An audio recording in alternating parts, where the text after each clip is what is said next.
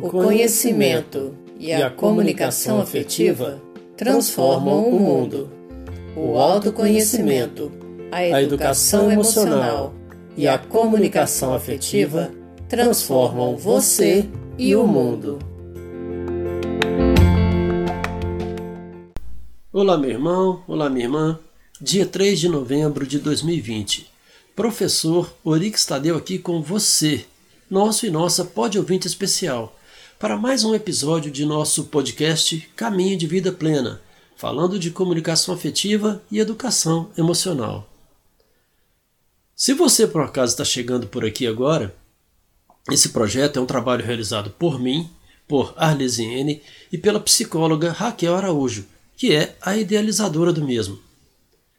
Se você quiser nos conhecer um pouco e também conhecer o objetivo do nosso projeto, nós temos gravado aqui um episódio de apresentação. Confiar é caminhar sobre as águas. Logo depois, Jesus obrigou os seus discípulos a entrar na barca e a passar antes dele para outra margem, enquanto ele despedia a multidão.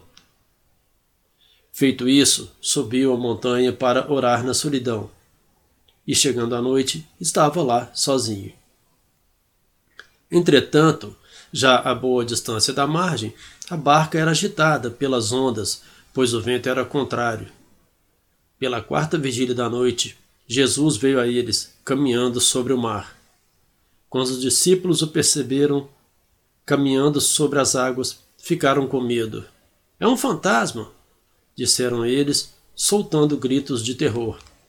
Mas Jesus logo lhes disse: Tranquilizai-vos, sou eu, não tenhais medo. Pedro tomou a palavra e falou: Senhor, se és tu, manda-me ir sobre as águas até junto de ti. Ele disse-lhe: Vem. Pedro saiu da barca e caminhava sobre as águas ao encontro de Jesus.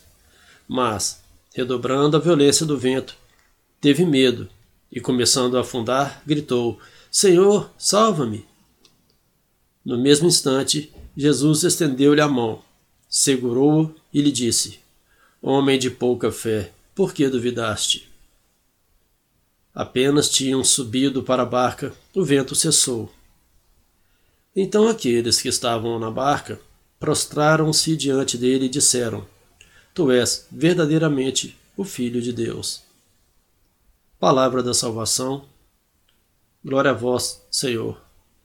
Evangelho de São Mateus, capítulo 14, versículos de 22 a 33. Meu irmão, minha irmã, quando a barca de nossas vidas começa a ser agitada pelas ondas revoltas do sofrimento, da depressão, dos imprevistos e tentações, nós acabamos, muitas vezes, fazendo de nossos problemas um grande fantasma. E uma vez agitadas as ondas de nossos problemas e os ventos contrários deixam à margem nosso conforto e nossas seguranças, muitas vezes também nós nos sentimos sozinhos, desanimados, com o sentimento de que fomos abandonados por Deus. Veja que por um momento Jesus ordenou aos discípulos que entrassem na barca e fossem sozinhos para o outro lado do mar. Mas Jesus não os abandonou.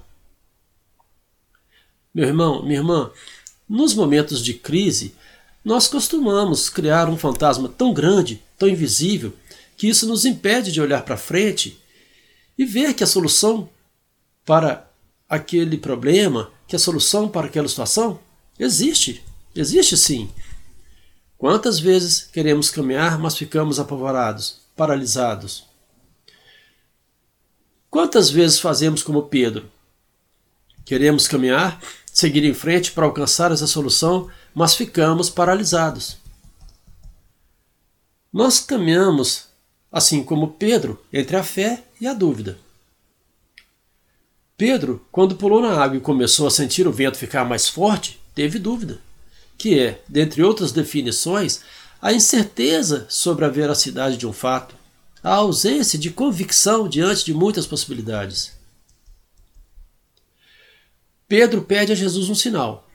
E Jesus então ordena que Pedro vá até ele, caminhando sobre as águas.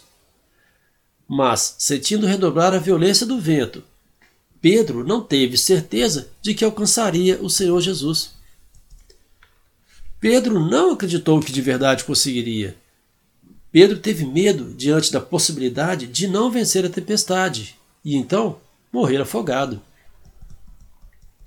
Mesmo diante do sinal dado por Jesus, Pedro, vendo o mar se agitar mais e o vento soprar mais forte, mesmo sendo um pescador e por isso sabendo nadar, uma vez que já está distante da barca e ainda distante de Jesus, não se convence de que poderá voltar ou de que poderá alcançar o Senhor e fraqueja, sente medo, fica paralisado e vacila em sua fé.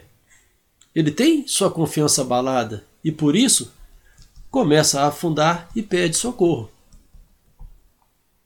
Imediatamente Jesus o socorre, porém adverte a Pedro e também a nós que é preciso alimentar uma fé mais firme, uma confiança viva, uma fé verdadeira, diante dos ventos contrários e das águas agitadas do mundo. Quantas vezes nós queremos caminhar, mas ficamos apavorados, paralisados.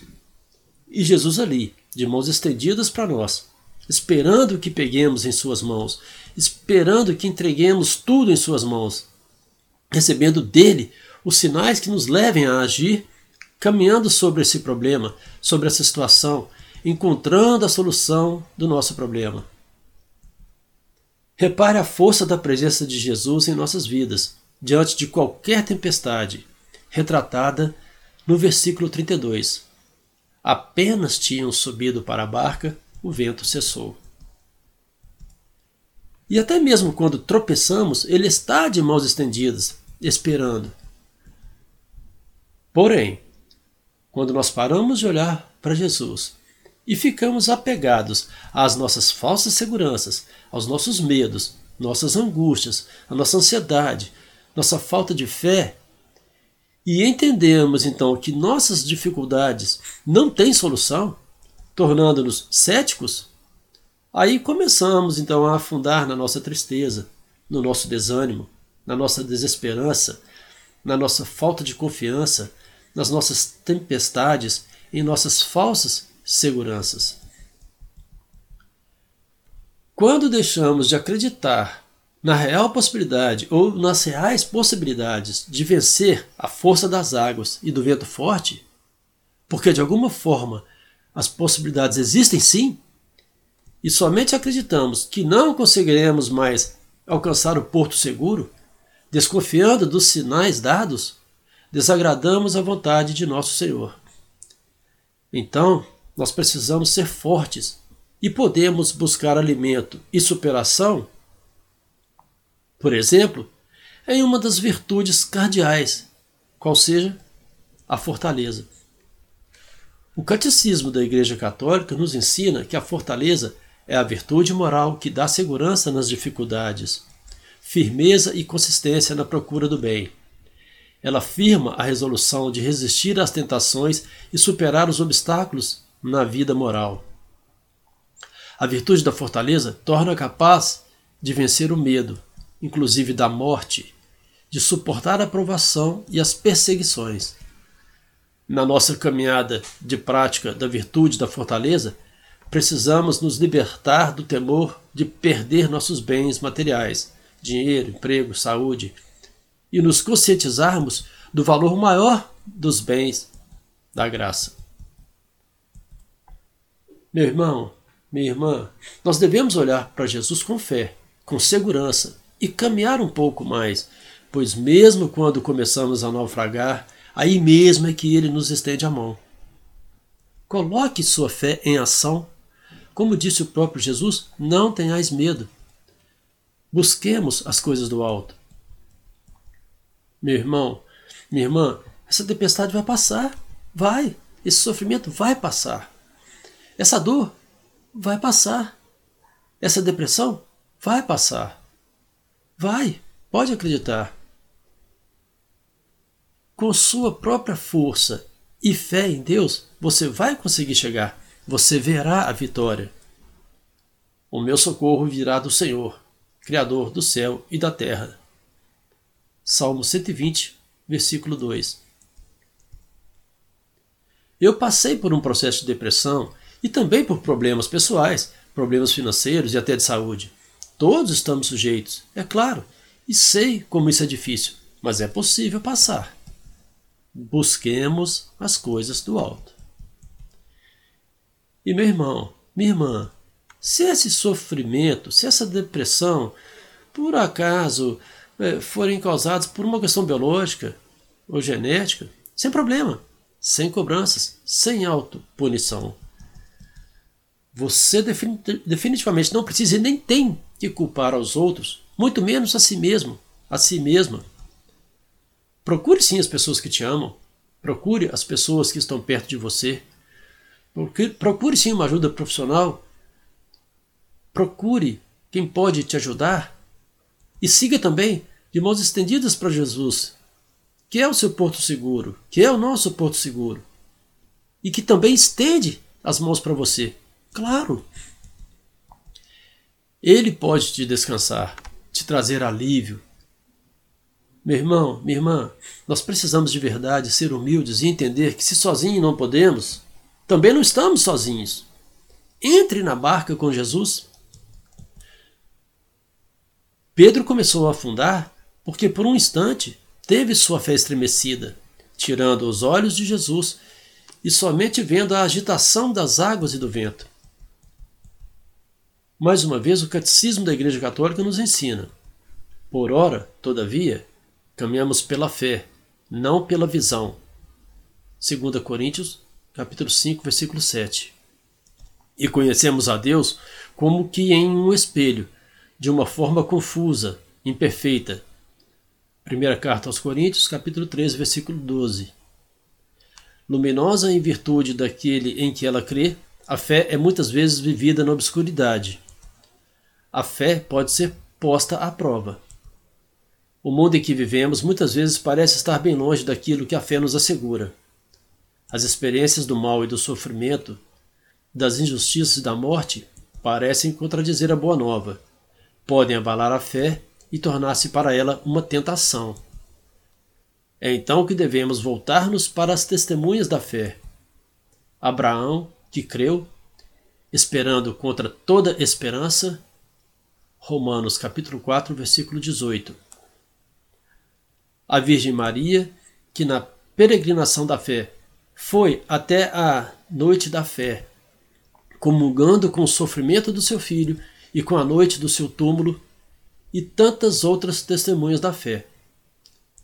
Com tal nuvem de testemunhas ao nosso redor, rejeitando todo o fardo e o pecado que nos envolve, corramos com perseverança para o certame que os é proposto, com os olhos fixos naquele que é o autor e realizador da fé, Jesus. Hebreus, capítulo 12, versículos 1 e 2. Vinde a mim, todos vós que estáis cansados e carregados de fardos, e eu vos darei descanso. Tomai sobre vós o meu jugo e sede meus discípulos, porque sou manso e humilde de coração, e encontrareis descanso para vós, pois o meu jugo é suave e o meu fardo é leve.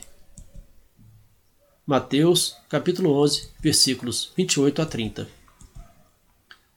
Acredite. Confie em você e em Deus. Isso vai passar. Isso logo vai passar.